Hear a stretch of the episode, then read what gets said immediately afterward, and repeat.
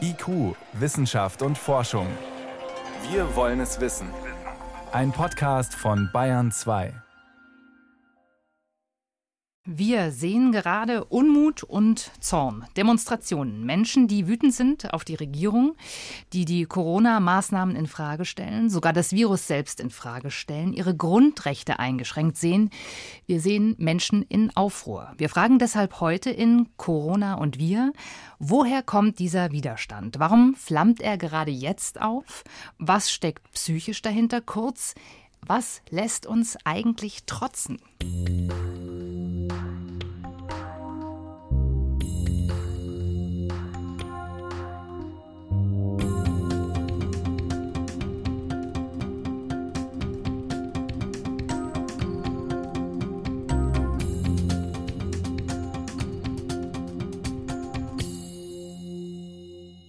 Mein Name ist Jan Troczynski, ich bin Wissenschaftsredakteurin und ich bin im Studio mit Professor Julian Nieder-Rümelin. Er ist Professor für Philosophie an der Universität in München und unser Fachmann für Risikoethik und Entscheidungstheorie. Schön, dass Sie da sind, Herr Nieder-Rümelin. Freue mich auch. Und zugeschaltet ist uns Professor Klaus Lieb. Er ist Direktor der Klinik für Psychiatrie und Psychotherapie der Universitätsmedizin in Mainz und Leiter des Leibniz-Instituts für Resilienzforschung. Resilienz also, ganz kurz gesagt, die Widerstandsfähigkeit der Seele, sein Spezialgebiet und in diesen Tagen extrem gefragt. Herr Professor Lieb, sehr schön, dass Sie Zeit für uns haben. Ich grüße Sie. Sehr gerne, ich freue mich auf das Gespräch. Herr Professor Lieb, wenn Sie die Demonstrationen sehen, die Menschen auf der Straße, die sich über die Corona-Maßnahmen aufregen, was sehen Sie dann? Sehen Sie tatsächlich eine Protestbewegung oder sehen Sie eher Menschen, die aus lauter Angst jetzt laut werden? Ja, ich sehe eigentlich ganz unterschiedliche Menschen, also ganz unterschiedliche Menschen mit auch ganz verschiedenen Motiven. Also ich sehe einmal, wie Sie schon anmoderiert haben, Menschen, die sich in ihren Grundrechten bedroht sehen. Dann sehe ich Impfgegner, da sehe ich Anhänger von Verschwörungstheorien. Und was mich eigentlich besorgt an der Angelegenheit ist, dass eben diese Menschen hier offenbar funktionalisiert werden, um Unruhe reinzubringen, Unruhe zu schüren, wie das auch schon früher bei anderen Themen war, Flüchtlingskrise und so. Also hier ist offenbar jedes Thema recht, um Unruhe in die Gesellschaft reinzubringen. Und das können wir eben hier gerade nicht gebrauchen, sondern hier brauchen wir eigentlich jetzt einen ruhigen, klaren Kopf, um mit dieser Corona-Krise gut umzugehen. Herr Niederrümelin hat gerade schon ein bisschen mit dem Kopf, naja, geschüttelt, würde ich vielleicht nicht sagen. Aber wie ist das bei Ihnen? Sehen Sie eine vitale Demokratie, wenn Sie auf die Demonstrationen gucken, oder sehen Sie eine Demokratie in Gefahr? Also ich wäre eher besorgt, wenn wir jetzt auf viele Wochen hinaus still ergeben als Bürgerschaft in Deutschland und in Italien und in Frankreich, in Spanien, wo das ja alles noch etwas dramatischer ist einfach so klaglos hinnehmen, wie sich das entwickelt. Ich meine, das war am Anfang, war natürlich der Gesundheitsschutz ganz im Mittelpunkt gestanden. Aber es macht schon einen Unterschied aus, ob ich als äh, Studienrat ein festes Gehalt habe und wieder zurückkehren kann und mir im Grunde nichts äh, Existenzielles droht. Oder ob ich zum Beispiel das, was ich über Jahrzehnte vielleicht als kleines Unternehmen, Familienunternehmen aufgebaut habe, jetzt in Brüche gehen sehe. Oder wenn jüngere Leute sagen, das verbaut mir jetzt die Zukunft und wie soll das überhaupt weitergehen und wie wird der Einstieg ins Berufsleben gelingen unter diesen Bedingungen. Also wir müssen schon sehr ernst nehmen, dass Leute sich Sorgen machen. Es ist völlig richtig, das sehe ich genauso wie er lieb. Das wird wie immer instrumentalisiert. Das war bei den großen Anti-Nachrüstungsbewegungen in den 80er Jahren so in der Friedensbewegung so. Auch das ist instrumentalisiert worden von kommunistischen Gruppen, zum Teil sehr erfolgreich, aber es war eine Massenbewegung, die war wichtig. Und wir, äh, glaube ich, täten etwas ganz Falsches, wenn wir jetzt gewissermaßen wie Gouvernanten darüber beachten, dass alle die Ruhe als oberste Bürgerpflicht empfinden. Wir müssen diskutieren. Die langfristigen Strategien aus dieser Krise müssen wir diskutieren dass die Empfehlung, nicht zu diskutieren, war ganz falsch. Das hat auch der Deutsche Ethikrat zu Recht mhm. bemerkt. Und der Unmut, der sich jetzt entfaltet, hängt auch ein bisschen mit einer zum Teil sehr verunglückten Rhetorik zusammen, die diese Krise begleitet hat. Herr Lieb, würden Sie sagen, Ruhe ist unsere oberste Bürgerpflicht oder würden Sie so weit dann doch nicht gehen? Nein, das würde ich auf keinen Fall auch sagen. Gebe ich Herrn Niederrümelin völlig recht, dass natürlich jetzt äh, wir in der Demokratie leben und auch in dieser Demokratie natürlich jede Stimme auch gehört werden kann. Äh, die Funktionalisierung macht mir Probleme von der rechten Seite in dieser Bewegung. Und natürlich auch, ja, was wir sehen, ist natürlich, dass wir jetzt ja viel erreicht haben durch die Maßnahmen. Und wir sind ja auch jetzt durch die Krise gut gekommen, weil diese einschneidenden Maßnahmen gekommen sind. Das ist ja immer, wenn man präventiv in solchen Krisen tätig ist, also vorausschauend, dann fragt man sich natürlich nachher, wenn, wenn das Ereignis verhindert wurde oder weitgehend gut kontrolliert wurde, warum hat man es eigentlich gemacht? Da hätte man darauf verzichten können. Also es ist ein ganz normaler Prozess. Das ist das eine. Und das andere ist, dass natürlich ganz völlig richtig ist, dass wir bezüglich jetzt der wirtschaftlichen Folgen von Seiten des Staates ganz klar dafür sorgen müssen, dass hier keine Existenzkrisen in dem Ausmaße entstehen, äh, dass wir eben hier ganz viele Folgesituationen haben, die für eine Gesellschaft natürlich auch massiv schädlich sind. Sie haben gerade gesagt, die Funktionalisierung macht Ihnen Sorgen. Diese Funktionalisierung muss ja auf einen Nährboden treffen, wo das fruchten kann. Sind das eben doch die Verunsicherten, die, die Geängstigten jetzt durch die Krise, die diesen Protest gerne aufnehmen? Naja, das, also wie gesagt, das ist, ist sicher ein Sammelbecken von Menschen, die ganz unterschiedliche äh, Motivationen haben. Aber es ist natürlich, oder ganz allgemein ist es natürlich eine große Herausforderung, jetzt in so einer Situation mit der Unsicherheit umzugehen. Also wir selber, also wir kennen das ja alle, dass wenn eine Situation nicht klar ist, wenn wir nicht wissen, wo sich etwas hin entwickelt, dann suchen wir auch nach Sicherheit, dann suchen wir auch gern nach jemand, der an, der an schuld ist an der Situation, ja. Also USA bringt einfache Botschaften, dass die Chinesen schuld sind oder bei dem Umgang der, mit der Krise sind bestimmte Personen schuld. Also diese Externalisierung und auch Verschwörungstheorien, die geben natürlich so eine gewisse Sicherheit, aber sind natürlich keine Antworten und keine Lösungen äh, für die Probleme. Lassen Sie uns doch zunächst mal über Stressfaktoren reden. Sie haben ja in einer großen Studie, in der Cosmo-Studie, mehr als 3000 Menschen während der Corona-Krise befragt, wollten wissen, wie es ihnen geht. Äh, es ging um diverse Stressfaktoren, das Eingeschlossensein, die eingeschränkte Freizeitgestaltung, äh, dieser Overkill an Informationen. Welcher Faktor hat denn die größte Wirkung? Können Sie das heute schon sagen? Also die Studien, die ja wöchentlich laufen, jetzt schon seit Beginn der Krise und wo wir uns an mehreren Wellen beteiligt haben, wo wir die Ängste und die psychischen Folgesymptome untersucht haben, da haben wir gesehen, dass eigentlich so die häufigste Ursache so für Ängste eigentlich natürlich die Angst vor dem Virus ist. Die hat jetzt inzwischen auch abgenommen. Das ist auch berechtigt, ja, weil das wirklich ein sehr hoch ansteckendes Virus ist. Das zweite Sorge oder Angst war die, äh, was in der Isolation, in Quarantäne mit Kontaktsperren passiert. Und sicher das, was auch uns jetzt in der nächsten Zeit wahrscheinlich am stärksten äh, beschäftigen wird, sind so die Sorgen vor den persönlichen und wirtschaftlichen Folgen der Corona-Krise. Und die sind dann doch die äh, auch sehr vorherrschenden gewesen. Da würde ich gerne Herrn Niederrübelin mit reinnehmen. Äh, diese Folgen der Krise, ist es da, wo sozusagen politische Interessenvertreter dann zuschlagen können?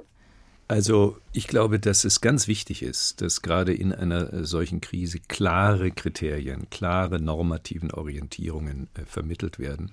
Und das geht nur, indem man die gesamte Bürgerschaft mitnimmt, diskutiert, jetzt möglichst vermeidet, dass eine Lagerbildung entsteht, so wie bei der Migrationskrise, wo wir dann ja ab dem Jahreswechsel 2015-16 eine Art äh, Zweiteilung fast hatten der öffentlichen Debatte mit kaum noch Verständigungsmöglichkeiten zwischen diesen Lagern. Das war eine sehr ungute, auch von der politischen Kultur Deutschlands, sehr ungute Entwicklung, die bis heute ihre Nachwirkungen hat. Das darf sich, finde ich, auf keinen Fall wiederholen.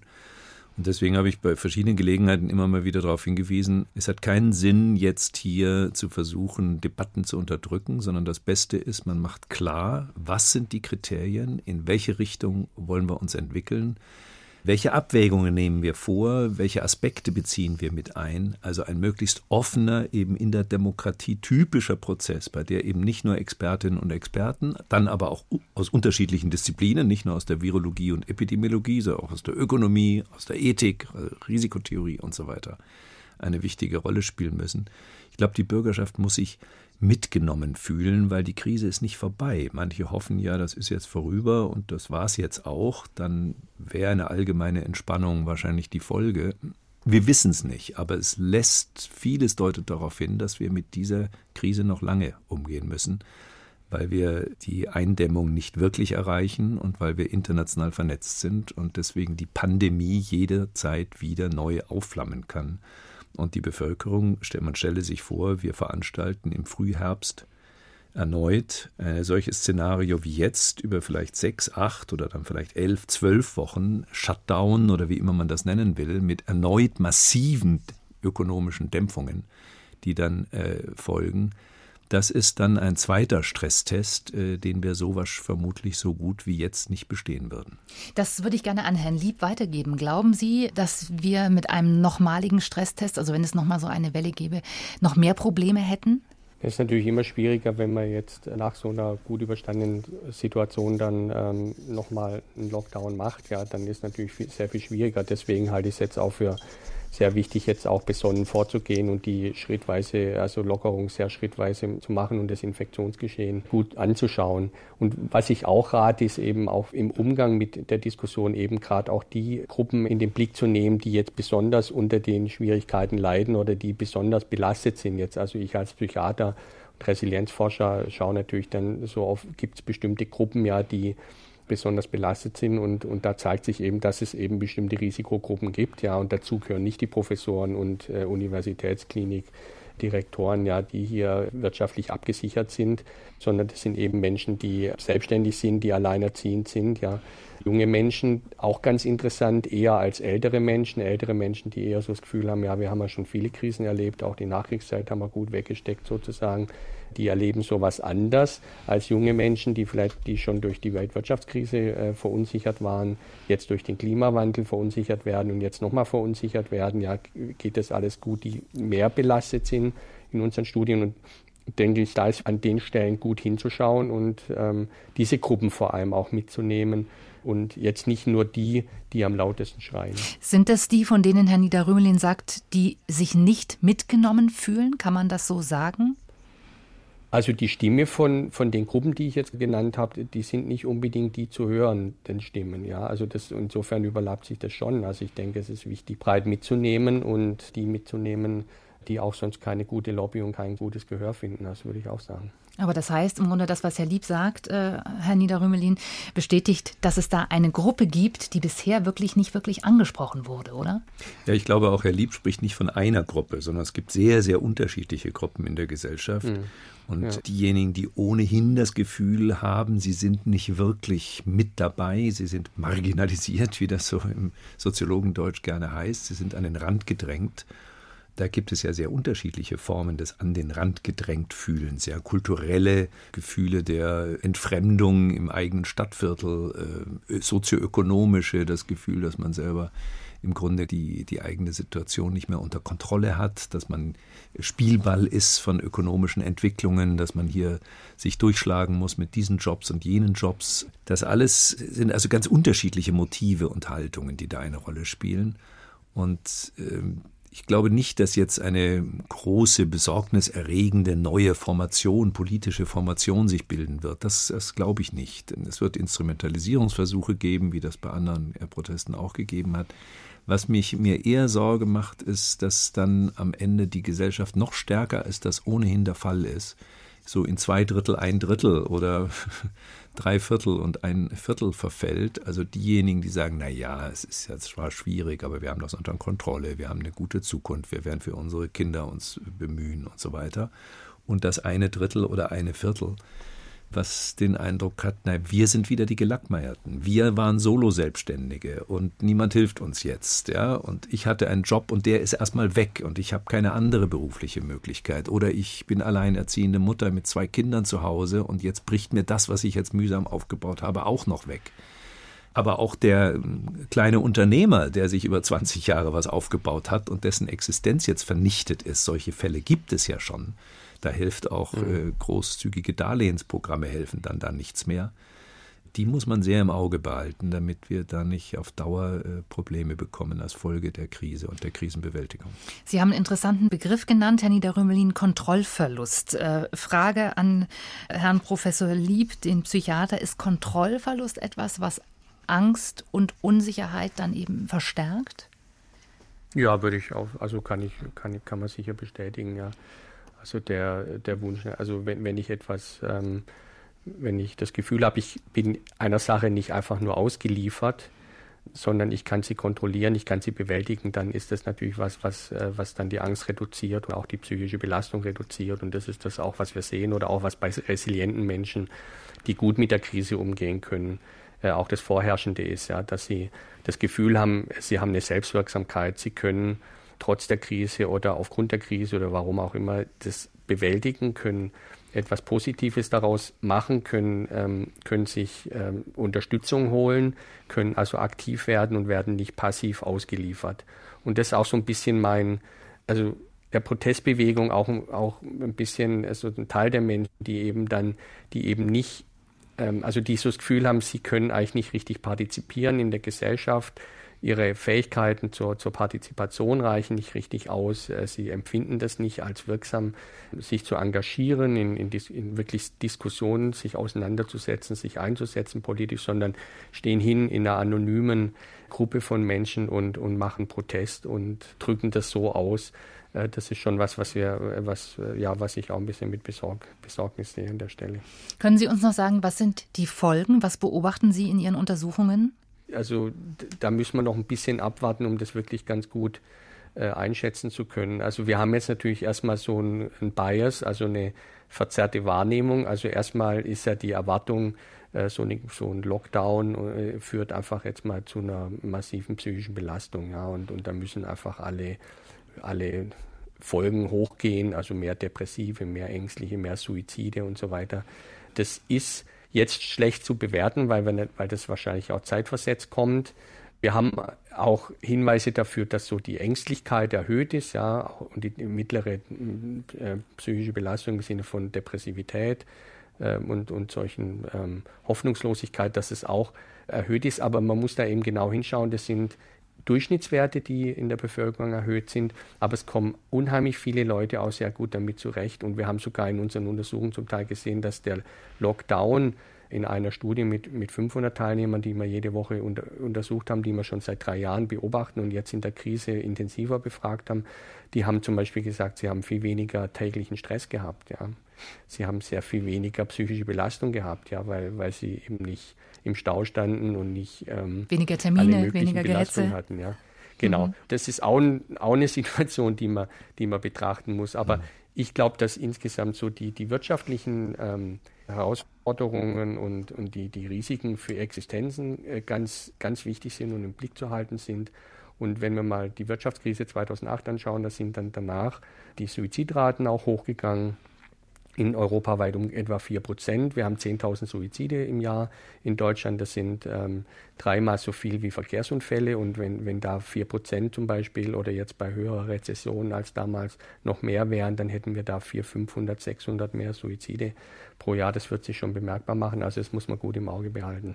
Aus Ihrer Erfahrung, wann wird denn aus Furcht, ja, dann tatsächlich Furcht, die man eher in einer akuten Situation hat, tatsächlich so ein Grundgefühl wie Angst? Kann man das sagen?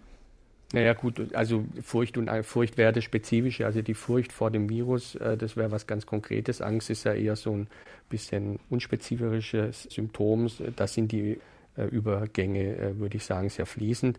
Erstmal ist ja Angst ein, ein richtiges Symptom. Also das wenn wir jetzt alle keine Angst hätten äh, vor dem Virus, äh, dann äh, wäre es ähm, natürlich auch keine gute Idee. Die ja, Angst schützt uns ein bisschen. Guten, also das ist eine, eigentlich erstmal eine positive Situation, ja, weil sie schützt uns. Wir, wir setzen dann die Schutzmaßnahmen um und das sehen wir auch, dass die Menschen, die eher da ängstlicher sind, dass die auch die Schutzmaßnahmen äh, besser, besser umwandeln oder, oder anwenden. Also insofern ist es erstmal gut. Ob wir jetzt da mehr Angststörungen oder so haben, das, das können wir auch erst im weiteren Verlauf sehen. Also so bei mir in der Klinik ist das Corona-Thema schon auch bei den Patienten relevant, aber ich, ich, bin doch überrascht, wie auch viele das relativ gut äh, hinbekommen, äh, weil sie doch mit ihren anderen Symptomen sehr beschäftigt sind sodass man das gar nicht so ungefähr sagen kann, dass da jetzt äh, welche Erkrankungen da äh, vermehrt auftreten. Das muss man dann im weiteren Verlauf sehen. Können Sie sagen, wann Verunsicherung und Angst umschlagen in Aggressivität? Also Aggressivität ist ja, ja, das ist ein bestimmter Bewältigungsstil, ja, und hinter dem, hinter zur Aggressivität stecken meistens andere Gefühle. Und das ist tatsächlich für viele Menschen ein Problem, die eigentlich dahinter steckenden Gefühle hinter Wut und Ärger eigentlich wahrzunehmen. Ja, und auch so Protest und Skandieren von Parolen, sich Dinge rausschreien, ähm, aggressiv auftreten, äh, Dinge zu zerstören. Das sind häufig Menschen, die, die das über lange Strecken ihres Lebens nicht gelernt haben, eigentlich die Emotionen wahrzunehmen, die dahinter sind. Das sind häufig ganz andere Gefühle, nämlich Gefühle von Einsamkeit, von Isolation, von Unzulänglichkeit, von Depressivität, von Traurigkeit und die dann aber auch schmerzhaft sind, wenn sie wahrgenommen werden, sodass sie dann umschlagen ja, in, in, in Aggressivität, in Wut. Das sehen wir bei bestimmten Krankheitsbildern. Ähm, aber das sehen wir halt auch leider im, im normalpsychischen Bereich äh, sehr häufig. Und insofern ist es so ein Bewältigungsstil, der, ja, wo man eigentlich ja mehr rangehen müsste, diese dahinterliegenden Emotionen eigentlich wahrzunehmen und mit den Menschen anzuschauen. Und das trifft jetzt natürlich gerade sehr viele. Herr Niederrümlin, mich würde interessieren, also wenn wir jetzt hier doch eine relativ große Gruppe auch haben an Menschen, die aus Gründen, die Herr Lieb gerade beschreibt, vielleicht eine gewisse Aggressivität entwickelt haben, braucht es nicht doch eine politische Stimmung, damit man sich Verbündete sucht, dass man sich dann zusammenschließt? Sie meinen für diese Gruppen? Also ich bin ja kein Psychologe. Ich habe übrigens äh, im Bereich Resilienzforschung tatsächlich auch einen, einen ethisch-philosophischen Beitrag äh, geleistet werden. Also ein Projekt, wo es um diese normativen mhm. Aspekte von Resilienz geht. Ich meine, Resilienz mhm. heißt ja erstmal Widerstandsfähigkeit. Ja. Mhm. Und äh, unter welchen Bedingungen kann man Resilienz positiv bewerten und unter welchen Bedingungen vielleicht negativ? Also das resilienteste politische System der Welt ist vermutlich Nordkorea, um mal ein nicht ganz ernst gemeintes Beispiel zu nehmen, mhm. ist aber sicher kein Vorbild Vorbild an Resilienz, ja. Äh, und so gilt das natürlich auch für die Persönlichkeitsentwicklung. Resilienz ist gut, aber es ist nicht der einzige normative Aspekt. Und wir haben das so ein bisschen verbunden mit dem Capability Approach. Das heißt also, wenn Menschen Fähigkeiten haben, wenn sie sich bewusst sind, welche Fähigkeiten sie haben und diese Fähigkeiten entfalten können, dann sind sie auch resilienter, also das Capability, ja, also diese mhm. Fähigkeit, die Dinge zu bewältigen, so das alte aristotelische Motiv, ja, Aristoteles, der meint, also ein gutes Leben besteht darin, dass ich in der Praxis mich entfalte, ja, so etwa. Das haben wir da ein bisschen versucht in Verbindung zu bringen mit eben äh, empirischen Aspekten der Resilienz. Und jetzt könnte man jetzt hier mal ganz äh, distanziert sagen, wenn die Leute auf die Straße gehen, ist das ja erstmal auch ein Aktivwerden. Ich meine, vielleicht ist das für die, da sind Sie der Experte, Herr Lieb, nicht ich, aber vielleicht ist das für die auch eine Möglichkeit der Bewältigung. Ja? Wenn sie zu Hause sitzen, Angst haben, sich ausgeliefert fühlen, nicht wissen, wie es weitergeht. Jetzt machen sie den Schritt und ja, engagieren sich, ja, mit, weiß nicht, wie auch immer, wahrscheinlich oft auch äh, nicht sehr durchdachten Motiven. Das äh, muss nicht von vornherein, glaube ich, uns besorgt machen, mhm. sondern äh, was uns besorgt machen muss, ist dann die politische Dynamik, die da sich möglicherweise entwickelt. Aber das hängt eben sehr stark insgesamt von der Gesellschaft und von der Politik ab, ob wir diese Dynamik aufnehmen und konstruktiv wenden oder ob das am Ende in so eine destruktive wechselseitige Abwertung mündet das wäre in der Tat besorgniserregend. Die Demonstrationen also als Bewältigungsstrategie. Ähm, Herr Professor Lieb, ich würde gerne mal gucken auf ja, die Frage Resilienz. Wer hat das? Kann man das lernen? Äh, gibt es Menschen, die das von sich aus mitbringen, die das äh, besser können als andere? Ähm, also erstmal auch die Frage, Herr Professor Nieder-Rümelin sprach auch von negativer Resilienz. Haben Sie auch solche Beispiele, wo das äh, negativ sein kann? Naja, wenn man jetzt unter diesem normativen Aspekt das betrachtet, dann, dann könnte man auch sagen, also man würde von einer Gesellschaft oder von den Menschen in einer Leistungsgesellschaft erwarten, dass sie jetzt eben resilient sind und dass sie alle bitteschön alle den Stress wegstecken sollen und, und ja nicht hier schlapp machen beim Arbeitsplatz. Das wäre so ein normativer Ansatz, der natürlich schädlich sein kann. Und da kommt man auch sehr schnell in so eine Leistungs- oder Enhancement-Debatte rein, ja, so Resilienz sozusagen als Wettbewerbsfaktor zwischen Menschen. Und da finde ich, äh, muss die Diskussion auch ethisch geführt werden. Da, da sehe ich das genauso wie Anita Rübelin. Dass das quasi so ein und, Modebegriff ist, um uns alle leistungsfähiger zu machen. Nee, Modebegriff, ja, Modebegriff ist das nochmal noch mal was anderes, aber, aber dass das halt normativ hochgesetzt wird, ja, und sagt, also der Norme, Norm, also normativ ist einfach, muss der Mensch hier leistungsfähig und, und resilient sein, damit er eben besonders gut funktioniert in der Gesellschaft und das kann es nicht sein. Und da denke ich aber auch, dass wir, und wir denken das bei uns im Leibniz-Institut für Resilienzforschung sehr stark mit, dass wir eben auch, eine, eine, auch die Verhältnisprävention uns anschauen. Also es kann nicht sein, dass, äh, dass Menschen sozusagen für ihre Leistungsfähigkeit allein äh, verantwortlich sind, sondern auch die Gesellschaft dafür sorgen muss, ja, dass die Rahmenbedingungen bestehen, dass Menschen äh, stabil und leistungsfähig äh, sein können. Und, aber ansonsten, um, um Ihre Frage zurückzukommen, also Resilienz ist ähm, eigentlich der normale äh, Zustand oder eine normale ähm, Bewältigungsstrategie. Also normal ist, dass Menschen mit stärkeren Stresssituationen, auch wenn sie kurzfristig eine psychische Belastung haben, dann doch also recht gut damit umgehen können. Ja. Also nur ein kleinerer Teil ähm, hat diese Fähigkeit nicht so sehr und hat dann natürlich auch dann ein höheres Risiko, äh, krank zu werden. Und wir wissen vieles über Faktoren, die damit assoziiert sind, dass jemand resilient ist. Also Menschen, die zum Beispiel soziale Unterstützung sich holen können oder auch soziale Unterstützung haben, die auch viele Freunde oder Menschen bauen können in, in Situationen, haben es leichter mit, mit solchen Stresssituationen umzugehen. Menschen, die positive Emotionen wahrnehmen können, aber auch induzieren können, ja jetzt zum Beispiel auch eine Krise, denen es gelingt, auch eben nicht nur das Negative zu sehen, sondern auch positive Emotionen äh, zu induzieren, die auch äh, Neubewertungen machen können, also die in der Lage sind, nicht immer das Glas halb leer, sondern auch halb voll zu sehen, also praktisch was Negatives dann auch umbewerten zu können und, die, und, und Menschen, die so Optimisten sind, aber nicht nur einfach rosa-rote Brille, sondern die einen realistischen Optimismus haben, also die grundsätzlich positiv gestimmt sind und Krisen als Chancen sehen, tun sich leichter aber Dinge, die sie nicht ändern können, von denen die Finger wegzulassen, das ist auch eine Kunst. Und ja, das sind so ein paar Beispiele dafür, dass Menschen dann äh, durch solche Krisen besser durchkommen. Also eigentlich etwas, was wir sozusagen natürlicherweise machen und, und können, aber einige von uns weniger gut. Man kann das aber lernen, oder? Also wir sehen es ja als was Dynamisches an. Also das hat sich so auch in den letzten Jahrzehnten der Forschung auch verändert. Ja, früher hat man das eher als was Statisches angesehen. Also da ist eben der bestimmte resiliente Mensch, dem ist es in die Wiege gelegt und, und den kann nichts umhauen. Versus etwas Dynamisches, was sich auch über ein Leben verändert und äh, was man lernen kann, aber auch verlernen kann. Und das ist eigentlich das Konzept, das wir heute verfolgen. Ja. Also Resilienz zeigt sich in der Auseinandersetzung mit Stress. Also es ist auch wichtig, überhaupt Stresserfahrung zu haben. Stress ist gar nicht äh, grundsätzlich was Negatives oder Schlechtes, sondern daran kann man wachsen, daran kann man sich weiterentwickeln. Und Resilienz ist was Dynamisches, das eben auch gelernt und trainiert werden kann.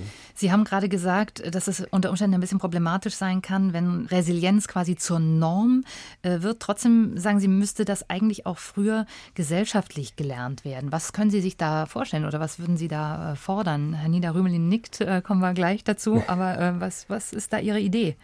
Ich meine, da gibt es jetzt auch viele Ansätze, also auch in den Schulen, die sind ja auch schon äh, aktiv, auch in den Kindergärten den, den Kindern auch viel beizubringen, was man vielleicht früher dann auch im Elternhaus mehr gelernt hat.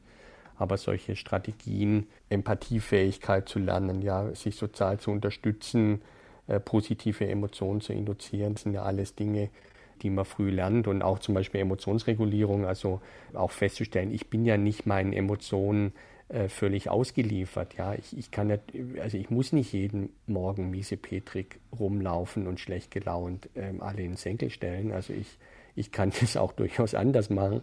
Wir haben da auch sozusagen eine Verantwortung, ja, auch mit unseren Emotionen umzugehen äh, und die auch entsprechend zu regulieren. Und das kann man lernen und ja, das kann man, glaube ich, auch also den Menschen abverlangen, wenn sie nicht jetzt psychisch krank sind, aber dann ist sicher schwierig, das ist was Besonderes, aber so den, den Menschen jetzt so, in, auch in so einer Situation kann man das schon auch abverlangen, wie sie mit, mit ihren Emotionen dabei umgehen. Herr Niederrümmelin, Sie haben, Sie haben mhm. genickt und Sie haben ja schon erklärt, dass Sie den Widerstand durchaus auch für eine gesunde Reaktion halten. Ist das vielleicht etwas, was wir aus der Krise auch so ein bisschen mitnehmen können, dass wir eben lernen sollten, resilient zu sein und noch vielleicht noch besser lernen sollten? Also äh, sehr interessant, äh, gerade jetzt hier im interdisziplinären Gespräch. Vieles, was jetzt hier angesprochen ist, ist auch äh, Thema der Philosophie seit der Antike gewesen. Nicht? Also Philosophie war immer auch zum großen Teil Lebenskunstlehre. Ja, wie organisiere ich mein Leben? Was für Einstellungen leiten mein Leben? Wie gehe ich um mit Dingen, die ich nicht kontrollieren kann und Dingen, die ich kontrollieren kann? Das war eigentlich so das Zentrum der stoischen Ethik oder stoizistischen Ethik zu sagen, also die Adiaphora, die Dinge, die ich nicht beeinflussen kann, denen gegenüber sollte ich möglichst indifferent sein und da, wo ich beeinflussen kann, da habe ich dann Verantwortung, also bin dann Autorin oder Autor des eigenen Lebens. Und das ist durchaus nur eine andere Begrifflichkeit, die aber bei dem, was Herr Lieb gesagt hat, äh, ja mitgeschwungen hat. Und äh, ja, die Frage jetzt konkret, also ich meine, das ist jetzt eine Krise. Wir hatten ja andere Krisen und es werden Krisenfolgen. Und das Charakteristische, das ist auch eine Gemeinsamkeit historisch mit dem Hellenismus, die Dinge sind sehr global angelegt. Es sind Krisen, Pandemie heißt ja eine Weltherausforderung.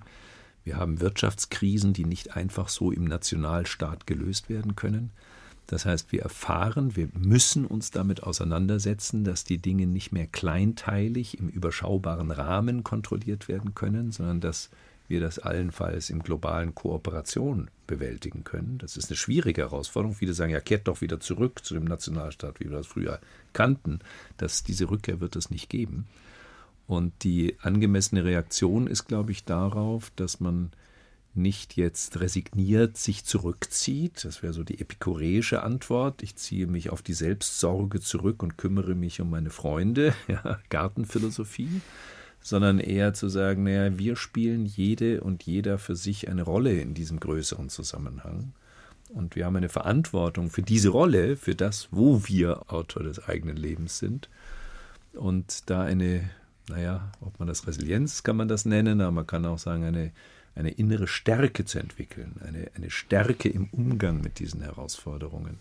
Das scheint mir ein oberstes Bildungsziel zu sein. Und das kann man nicht beibringen im Sinne von ja, Informationen vermitteln, sondern das ist etwas, was sich ja nur durch die Praxis einspielen kann, ja, durch die Umgangsweisen miteinander, durch Kooperationserfahrung, vielleicht auch durch Reflexion auf sich selbst, was läuft schief, wie kann ich selbst zu mir kritisch Stellung nehmen und vielleicht manches Einstellung ändern, die mir so viel Kummer bereitet und mich so verunsichert. Und diese Dinge spielen nach meinem Eindruck im Bildungswesen eine zu geringe Rolle. Und das ist auch nochmal ein spezielles Thema, was wir uns hier auch nochmal angucken müssen. Ich würde gerne nochmal auf den Begriff Trotz zurückkommen. Die Leitfrage heute war ja auch, was lässt uns trotzen? Wir haben ja hier aktuell in der Krise eine Situation mit einem hohen moralischen Anspruch, so nenne ich das mal. Also politische Akteure, auch Forscher, die argumentieren für ein bestimmtes Verhalten und Menschen, die das missachten, die bekommen Vorwürfe gemacht, die werden kritisiert. Vielleicht als erstes die Frage an Herrn Professor Lieb, wenn man dann kritisiert wird, ist dann trotz auch eine natürliche Reaktion? Ja, das würde ich schon sagen, das ist auch nachvollziehbar. Ja, also wir haben ja eine Situation, wo wir jetzt echt schon eine also sehr massiven Einschränkung jetzt der, der Freiheitsrechte haben. Es sind ganze Bevölkerungsgruppen äh, sozusagen nach Hause isoliert worden, ja, Kontaktsperren, das ist ja noch nie da gewesen, also so ein starker Eingriff, ja, also eine Auferlegung sozusagen von bestimmten Verhaltensweisen, ja. Und natürlich ist da auch so ein Trotzgefühl oder so ein Gefühl äh, des Widerstands auch da nachvollziehbar, ja. Die meisten Menschen bringen das dann schon hin zu sagen, okay, wir tun das ja jetzt auch nicht nur für uns selber, sondern wir tun es vor allem für die anderen indem wir die anderen schützen, vor allem die, die Risikogruppen sind und so weiter. Das gelingt den meisten, aber in bestimmten gelingt es äh, eben nicht und äh, die können sich an diese äh, Regeln nicht halten und die wurden ja dann zum Teil auch eben festgesetzt, wenn sie Quarantäneverweigerer sind und so. Also das sind schon massive massive Eingriffe. Ich denke, die waren oder sind gerechtfertigt aufgrund der bedrohlichen äh, Situation, die wir in anderen Ländern gesehen haben und die ja dann auch dazu geführt haben, dass es bei uns jetzt nicht so ist, aber psychologisch ist es nachvollziehbar. Ja. Und wenn, wenn Sie selber mal, wenn man schon bei sich selber mal ein Verhalten ändern möchte oder, oder sagt, man legt sich jetzt mal Einschränkungen auf. Ganz äh, schwierig. Äh, auf, auf bestimmte Dinge zu verzichten, ja, dann, dann kommt der Trotz und, und der Alltag kommt dann sehr schnell wieder, ja. Also wir können häufig solche Dinge nicht lange durchhalten. Und auch die Angst hat ja dann abgenommen, ja. Auch die Angst ist was, was habituiert über die Zeit. Also wir haben in den Verläufen einfach gesehen, dass die Angst abnimmt und äh, eben solche Gefühle auch nicht dauerhaft aufrechterhalten werden können. Und deswegen ist natürlich auch der Ruf jetzt nach Veränderung und so auch nachvollziehbar psychologisch. Die Angst nimmt ab, aber die Vorwürfe, Herr Niederrümelin, die Vorwürfe haben ja bisher eigentlich noch nicht abgenommen. Frage an den Philosophen. Vorwürfe sind in der Philosophie aber eigentlich nicht unbedingt was Negatives, oder? Es gibt den Gedanken, dass man damit wirklich etwas Gutes auch bewirken kann bei Menschen. Also wir sind ja permanent dabei, sozusagen auszuhandeln, was ist in Ordnung und was ist nicht so in Ordnung. Das gilt für viele Bereiche des äh, gesellschaftlichen Lebens. Was ist diskriminierendes Verhalten, was ist nicht diskriminierendes Verhalten. Das heißt, wir kritisieren uns gegenseitig. Äh, jede Kritik ist aber auch eine Art von Intervention. Und das kennen Sie auch aus dem Alltag, ja, wenn äh, Menschen, die ich kaum kenne, mir Vorhaltungen machen. Ich rede jetzt mal nicht von den Maßnahmen zur Corona-Krisenbewältigung, sondern mir Vorhaltungen machen, dass ich äh, vielleicht jetzt heute Abend schon wieder ausgehe und mich mit Freunden treffe, statt zu Hause zu sitzen, dann würde ich mir das natürlich verbitten äh, und sagen, das ist mein Leben und ich entscheide über dieses Leben. Und das ist für eine freiheitlich verfasste Demokratie ein sehr zentraler Wert, der nicht einfach ausgeglichen werden kann dadurch, dass man sagt, ja, aber es hat doch Vorteile, wenn wir hier eingreifen und dir Vorschriften machen. Nochmal, ich rede jetzt nicht von Covid-19-Bewältigung, sondern allgemein. Also um ein krasses Beispiel zu nehmen, ich weiß jetzt nicht die genauen Zahlen, aber die alkoholbedingten Todesfälle in Deutschland sind extrem hoch mhm. im Laufe eines Jahres. Trotzdem würden die meisten von uns sagen, ich entscheide, ob ich trinke und ich entscheide als Erwachsener, wie viel ich trinke. Und manche trinken viel zu viel. Und das ist ungesund. Und trotzdem verbitten wir uns den Eingriff des Staates in dieses Verhalten. Und wie ist das rechtfertigbar? Naja, nur so, dass wir sagen, die Autonomie ist uns so viel wert, dass wir dafür auch Schäden für die gesundheitliche Lage der Bevölkerung in Kauf nehmen. Wir wollen diese Möglichkeit der Gestaltung und deswegen ist erstmal der Widerstand dagegen, jetzt ist es aber alles anders, wir wollen euch jetzt Vorschriften machen, damit wir gesundheitliche Vorteile haben, was gut begründet ist. In diesem Fall habe ich auch immer gesagt, diese Maßnahmen, die, das blieb uns gar nichts anderes übrig, auch weil wir nicht sehr gut vorbereitet waren auf diese Pandemie. Das weckt natürlicherweise einen Widerstand, weil das nicht das ist, wie sich Menschen in einer freiheitlichen Demokratie normalerweise fühlen wollen, nämlich als sozusagen Objekt von Steuerungsmaßnahmen. Wenn das auf Zeit ist, nach klaren normativen Kriterien, wenn man sagt, das machen wir aus denen den Gründen und Rücksichtnahme auf bestimmte Personen, die besonders gefährdet sind, ich glaube, dann ist das zumutbar und verkraftbar. Wenn das auf unbegrenzte Zeit angelegt ist und man sagt, wir wissen ja gar nicht, wie lange das so weitergeht, auch die Rede von der neuen Normalität ist hochriskant. Also da muss man sich nochmal überlegen, ob das eine gute Terminologie ist, weil das natürlich den Widerstand noch weiter befeuert, weil viele sagen, na, wenn das die neue Normalität ist, dann mache ich da nicht mit. Und wir müssen ja auf die Mitwirkung der Menschen setzen. Und vielleicht darf ich da nochmal eine unbequeme Bemerkung machen. Deutschland äh, hat ja schwächere Maßnahmen ergriffen als Italien oder Frankreich. Schwächere, deutlich schwächere. Der Shutdown in Italien war viel radikaler und in Frankreich und in Spanien. In Spanien. Mhm. Die Todesfälle dort sind sehr, sehr viel höher als in Deutschland. Es ist nicht so, dass wir besonders strenge Maßnahmen ergriffen haben und deswegen besonders gut gefahren sind. Da werden noch nachher die Untersuchungen Licht ins Dunkel bringen, aber es deutet viel darauf hin, dass es das relativ vernünftige Verhalten der Menschen war. 8. März, glaube ich, war Verbot der Großveranstaltung, 16. war dann Schulschließungen. Und dann erst kamen die Shutdown-Maßnahmen. Dazwischen die Rede da. der Kanzlerin, die ja auch einen Einfluss Rede hatte. der Kanzlerin. Das heißt, die Menschen haben sehr vernünftig offenbar agiert. Viele haben sich vielleicht auch in Sicherheit gebracht. Das erklärt auch die niedrige Letalität, die wir jedenfalls zu Beginn der Covid-19-Pandemie in Deutschland hatten. Die ist unterdessen ja sehr viel höher geworden, leider.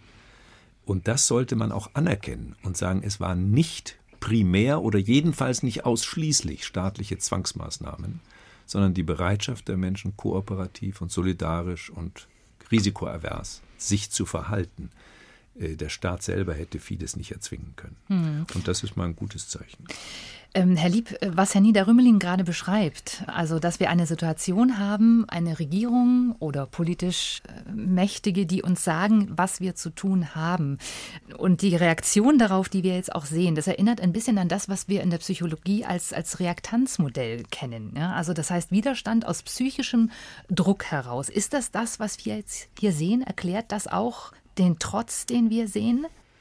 Ja, also zum Teil wahrscheinlich schon, aber der wurde ja auch dann, also die Notwendigkeit, wie Herr Niederrümeling gesagt hat, wurde ja auch sehr, sehr aufgegriffen. Also es haben ja eben die Menschen auch sehr äh, besonnen reagiert und das ist auch eine großartige Leistung von so einer Gesellschaft, ja, dass sie es eigentlich geschafft hat, wirklich damit vernünftig umzugehen. Und mich hat das auch sehr beeindruckt, ja, wie die Menschen wirklich das konsequent gemacht haben. Wir haben zwar auch so welche gehabt, die das aufgrund psychischer Erkrankung oder so nicht umsetzen konnten und so weiter. Aber der Großteil hat es doch gemacht und das ist eine große Leistung. Hm. Würden Sie sagen, äh, diese Notwendigkeit, äh, ich habe ja schon durchgehört, dass Sie äh, das im Prinzip alles weitestgehend richtig fanden, die Maßnahmen, sind aus Ihrer Sicht gut kommuniziert worden? Ja, es ist halt, also es ist ja auch schwierig in so unsicheren Situationen das Richtige zu sagen, ja. Also ich meine natürlich, ähm, also es gibt einmal die Berechnungen der Virologen, die Modelle rechnen, ähm, die uns wissenschaftlich eine gewisse Sicherheit geben, aber auch da, jeder, der Wissenschaft macht, weiß natürlich, dass auch diese wissenschaftlichen Simulationen natürlich auch so oder so interpretiert werden können. Also es ist ähm, sehr viel auf die Wissenschaft gehört worden. Es ist aber auch deutlich geworden, dass die Wissenschaft halt auch nicht alles vorhersagen kann. Und daraus müssen dann Politiker Botschaften machen in eine unsichere Situation hinein, die den Leuten Sicherheit geben. Und ich glaube, dass da vieles richtig gemacht wurde, aber dass man auch nicht alles richtig machen kann und dass man das auch nicht erwarten kann. Also das ist eine sehr hohe Erwartung, ähm, dass man in so unsicheren Zeiten wirklich jetzt eine Kommunikation hinbekommt, äh, die dir da allen äh, gerecht wird und die auch alles richtig macht. Ich finde aber, dass so wie die Kanzlerin und auch letztendlich dann auch zumindest am Anfang die Ministerpräsidenten sehr gut zusammen, aber auch zum Beispiel im, im Bereich der Bildung jetzt wirklich mal alle Kultusminister der Länder wirklich sehr gut zusammengerückt sind, zusammen die Schulschließung äh, gemacht haben, am Abitur festgehalten haben, da auch eine Linie gefunden haben. Das ist schon auch bemerkenswert.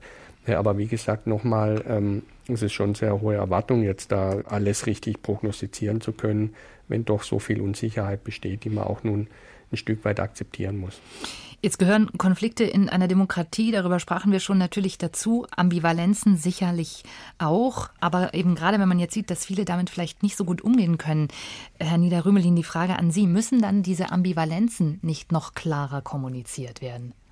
Also ich glaube, wir sind jetzt in eine Phase gekommen, wo ohnehin das Tor wieder offen ist. Das heißt, es wird diskutiert, es gibt unterschiedliche Strategien. Ich würde das auch nicht so als so bedrohlich empfinden. Also wenn jetzt einzelne Bundesländer sagen, bei uns sind die Zahlen so niedrig, wir gehen einen anderen Weg, wir wollen jetzt sehr frühzeitiger und weitergehende Lockerungen vornehmen, dann ist das, finde ich, kein Grund zu sagen, Gottes Willen, die Einheitlichkeit der Strategie ist gefährdet, sondern eher umgedreht. Dann sehen wir mal, was passiert. Es kann ja sein, dass am Ende diese Strategien sich als sehr vernünftig herausstellen. Die sind übrigens viel gemischter, als das in der öffentlichen Wahrnehmung ist. Ich habe das in Thüringen mir angeschaut. Die haben ja die Zahl der 50 pro 100.000 noch abgesenkt auf 35. Also in der Hinsicht haben sie das Frühwarnsystem eher verschärft oder wollen es verschärfen. In anderer Hinsicht wollen sie die Maßnahmen nachlassen.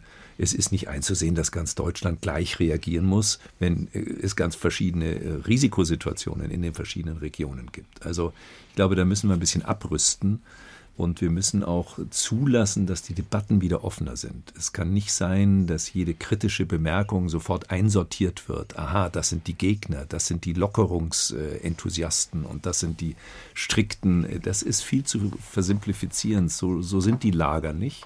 Ich selber war zum Beispiel zu Beginn äh, der Auffassung, man hätte sehr viel rigider mit den Rückkehrern umgehen müssen, nicht gegen die, sondern einfach, weil das eine große Infektionsgefahr in ganz Europa bedeutete. Das hat man nicht gemacht, viel zu lax reagiert. Und äh, in anderer Hinsicht glaube ich, dass man übers Ziel hinausgeschossen ist. Aber darüber kann man ja offen diskutieren und wir müssen ja auch lernen für die eventuell nächste Herausforderung. Vielleicht kommt die ja schon im Herbst.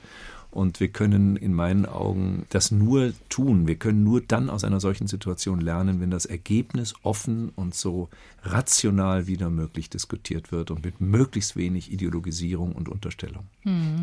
Würden Sie so weit gehen, dass wir gerade zumindest in den Anfängen ähm, ja sowas wie einen neuen Kulturkampf sehen? Also die, ja, ich sag mal, die Zurückgezogenen gegen die Rücksichtslosen? Ich würde beides in Anführungszeichen setzen. Also ich sehe das eigentlich nicht. Ich äh, sehe auch bei denjenigen, die zum Beispiel wütend sind und sagen, das ist viel zu weit gegangen und das hätte es alles nicht gebraucht, äh, sehe ich viele Argumente, die man ernst nehmen muss. Ja, wir müssen schon vergleichbare Maßstäbe anlegen. Mit welchen Risiken gehen wir wie um? Auch das Verbot darauf hinzuweisen, dass wir mit anderen Epidemien vielleicht vergleichsweise lax umgehen und nun mit dieser sehr streng umgehen. Das heißt ja nicht, dass man die Dinge gleichsetzt, aber dass man Vergleichsmaßstäbe heranzieht. Das ist ja etwas ganz anderes.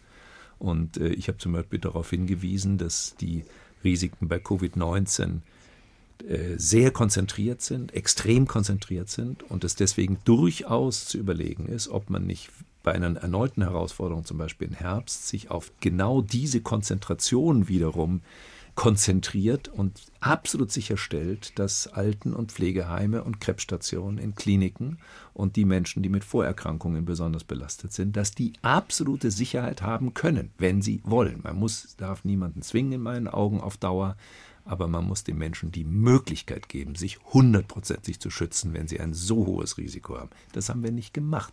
Wir haben die Tests des Betreuungspersonals nicht in den Mittelpunkt gerückt.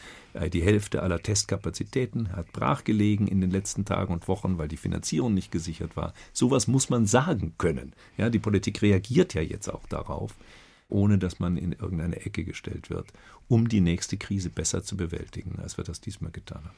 Herr Professor Lieb, was würden Sie sagen für Ihren Bereich? Wo ist das größte Defizit, was für die nächste Krise unbedingt angegangen werden muss? Also für den Bereich jetzt der, der präventiven Vorsorge, ja gut, da müssen wir jetzt mal schauen, wie sich dann die psychische Belastung entwickelt. Also ich denke, dass wir die sozialen oder die psychische Belastung schon etwas mehr in den Blick nehmen müssen. Also wir sehen zum Beispiel beim Gesundheitspersonal, dass die psychische Belastung sehr stark damit korreliert, mit dem Gedanken, sich krank zu melden oder den Beruf zu wechseln. Also es gab so viele Dinge, Krankschreibungen wie lange nicht, ne? Da kam gab dieser ist, Tage die genau. Statistik. Genau, hm. genau, und das ist eben eine, also wir haben das jetzt gesehen in, in einer Untersuchung, dass eben dieser Absentismus mit Ängsten und, und, und psychischer Belastung sehr stark korreliert und da muss man eben auch vorbereiten. Und ich glaube, dass wir jetzt aus dem, was wir jetzt gelernt haben, auch äh, wie man sich aufstellt, da sicher einiges ähnlich machen werden wie jetzt, aber im Gesundheitswesen auch einiges anders machen werden, uns nochmal anders aufstellen. Und ich glaube, so dieser Blick auf die Leute, die da vorne bei den Patienten arbeiten, äh, dass man die sehr gut im Blick nehmen muss, damit die wirklich das schaffen, auch dieser Funktion auch wirklich gerecht zu werden und auch bei der Stange bleiben, dann, wenn es schwierig wird.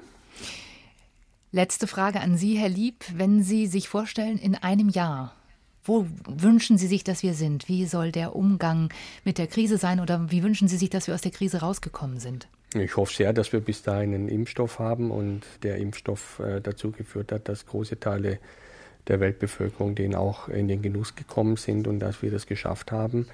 Das zum einen und dass die Krise vielleicht doch den einen oder anderen positiven Nacheffekt hatte. Also die Menschen haben ja eine große Neigung, dann doch wieder zur Tagesordnung überzugehen, wenn die Krise vorbei ist. Aber meine Hoffnung ist schon, dass wir vielleicht andere Dinge wieder mehr in den Vordergrund rücken. Vielleicht, und das ist meine Hoffnung, dass, und ich bin ja auch Optimist von Beruf sozusagen, Solidarität zum Beispiel zunimmt, ja, dass die Gesellschaft nicht zerfällt, sondern eigentlich noch mehr zusammenhält, äh, dass wir vielleicht uns in Zukunft auch weniger abhängig machen von, nur von rein globalen Märkten, dass wir schon schauen, was ist eigentlich hier wichtig, was müssen wir eigentlich sicherstellen in so einem Land. Aber dass wir vielleicht auch ähm, andere Themen wie Umweltschutz oder so wieder eingehen und dass wir zum Beispiel die Errungenschaften jetzt mit IT, die neuen Möglichkeiten auch vertieft einsetzen und vielleicht weniger reisen und äh, uns auch ein bisschen entschleunigen. Also vielleicht auch das, ja, wir haben jetzt auch gelernt, ein Stück weit bestimmte Dinge nicht zu machen in der Phase äh, vielleicht behalten wir das ein bisschen bei, verzichten auf einiges, äh, um Energie und äh, Positives für anderes freizusetzen. Das ist ein wunderbares Schlusswort, zu lernen, aus der Krise Dinge nicht zu machen. Ich danke Ihnen herzlich. Das war Professor Klaus Lieb, Direktor der Klinik für Psychiatrie und Psychotherapie der Universitätsmedizin in Mainz. Schön, dass Sie Zeit für uns hatten. Danke für das Gespräch. Vielen Dank auch Ihnen. Und ich danke Herrn Professor Niederrümelin, dass er auch heute im Studio war. Vielen Dank auch für Ihre Einschätzungen. Sehr gerne.